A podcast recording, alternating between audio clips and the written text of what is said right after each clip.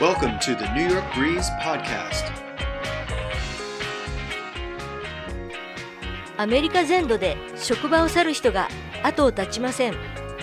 今回はこの大量自主退職を取り上げます。今日はそのパート1です。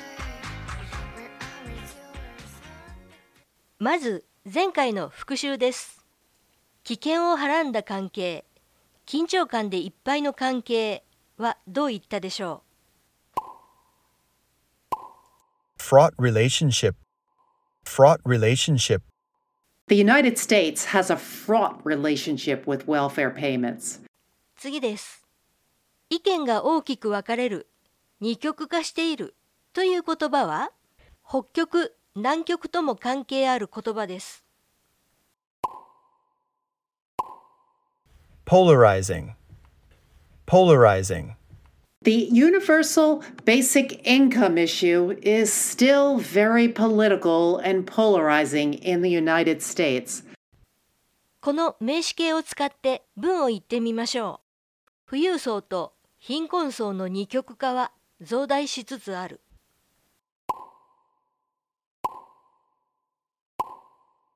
There is an increasing polarization between the rich and the poor.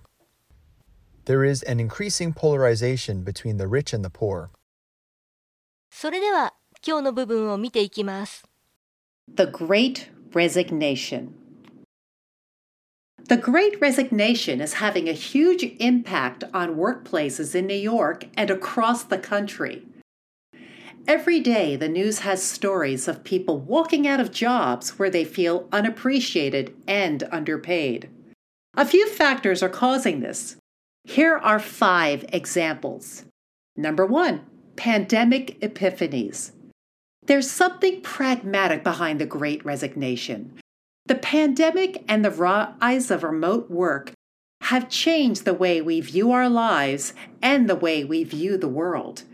It's motivating many workers to depart their jobs for greener pastures. In other words, a more promising situation than the ones they currently have. After two years of dealing with profound loss and the realization that life is short, have made many people look for work with more meaning and personal fulfillment. A lot of folks were able to take a step back during the lockdown and evaluate their situations regarding their wants and their needs.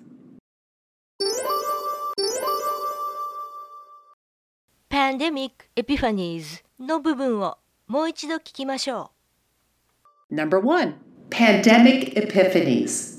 Pandemic epiphanies. うエピファニーという言葉は聞いたことある気がしますがどんな意味でしたっけ An epiphany is a sudden insight into reality or the essential meaning of something, often initiated by some simple commonplace occurrence. Another way to understand it is an epiphany is a realization that allows a problem or situation to be understood from a new and deeper perspective. The plural of epiphany is epiphanies.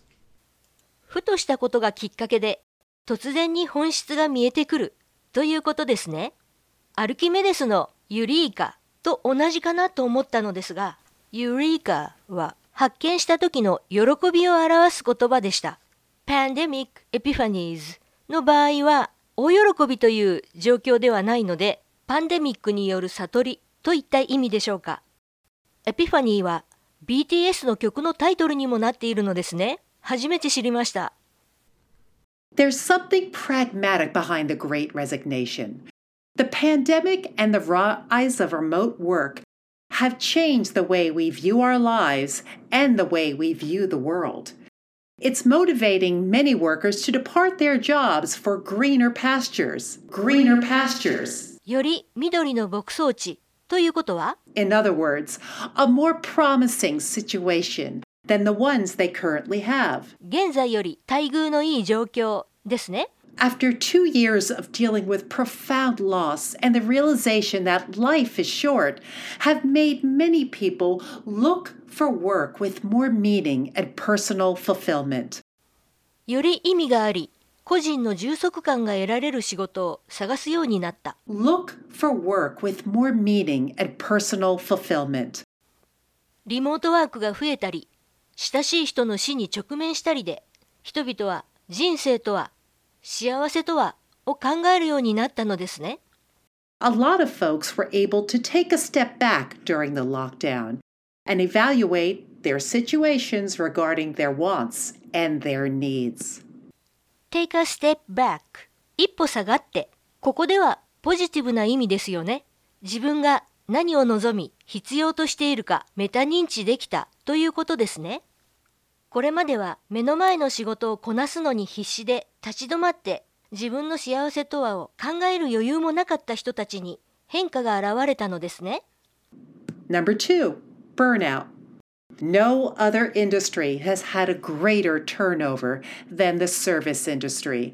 Restaurant, delivery, and hospital workers all cited burnout as the main reason they couldn't stay at their jobs. Employees were saying they couldn't walk in and pretend like everything is going to be fine when nothing had been fine the entire time. People were no longer able to work jobs where the work was deemed dehumanizing or toxic. People were no longer able to work jobs where the work was deemed dehumanizing or toxic. Spending their days where they were expected to smile and make small talk with each other now felt like exploitation. Feeling respected is considered as important as compensation to many people since COVID. Feeling respected is considered as important as compensation to many people since COVID. 過酷な職場で feeling respected もないなら燃え尽きてしまいます Number three, commuting. Many people found they were more productive and less stressed not having to commute into the office every day. A lot of jobs that seemed like they had to be performed on site are now viewed with greater flexibility, and people could spend more time with their families and loved ones.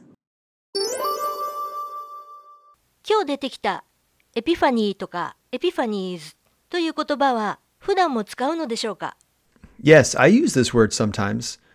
文の中でどのように使うのかな教えてもらえますか Uh huh, I got you. A lot of times when we use this word, we will tell a story and there will be a lot of context. That makes it difficult to put into a single short example sentence. エピファニーみたいな概念的な言葉はいきなり一文をと言っても難しいですよね。でもそこをなんとかお願いします。 Anyway, try these out. When listening to a self help podcast, I suddenly had this epiphany about our universal need for financial freedom. Epiphany is used in a sentence to refer to the moment when you had a sudden realization. I was talking to a friend whom I haven't heard from in years, and it made me have an epiphany about what it means to have the courage to break off an unhealthy relationship. My friend Katie had been toiling away the best years of her life at a fast food job going nowhere until the pandemic hit. And that's when she had an epiphany about her choices in life.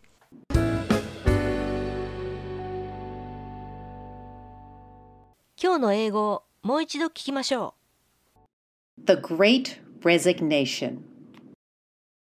The Great Resignation is having a huge impact on workplaces in New York and across the country. Every day, the news has stories of people walking out of jobs where they feel unappreciated and underpaid. A few factors are causing this. Here are five examples. Number one, pandemic epiphanies. There's something pragmatic behind the great resignation. The pandemic and the rise of remote work have changed the way we view our lives and the way we view the world. It's motivating many workers to depart their jobs for greener pastures. In other words, a more promising situation than the ones they currently have. After two years of dealing with profound loss and the realization that life is short, have made many people look for work with more meaning and personal fulfillment. a lot of folks were able to take a step back during the lockdown and evaluate their situations regarding their wants and their needs. Number two, burnout. No other industry has had a greater turnover than the service industry. Restaurant, delivery, and hospital workers all cited burnout as the main reason they couldn't stay at their jobs. Employees were saying they couldn't walk in and pretend like everything is going to be fine when nothing had been fine the entire time. People were no longer able to work jobs where the work was deemed dehumanizing or toxic. Spending their days where they were expected to smile and make small talk with each other now felt like exploitation. Feeling respected is considered as important as compensation to many people since COVID. Number three, commuting. Many people found they were more productive and less stressed not having to commute into the office every day. A lot of jobs that seemed like they had to be performed on site are now viewed with greater flexibility, and people could spend more time with their families and loved ones.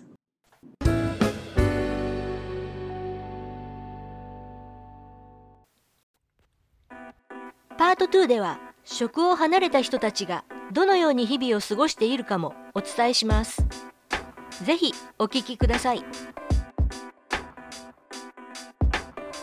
And now it's time to bounce to the vocab.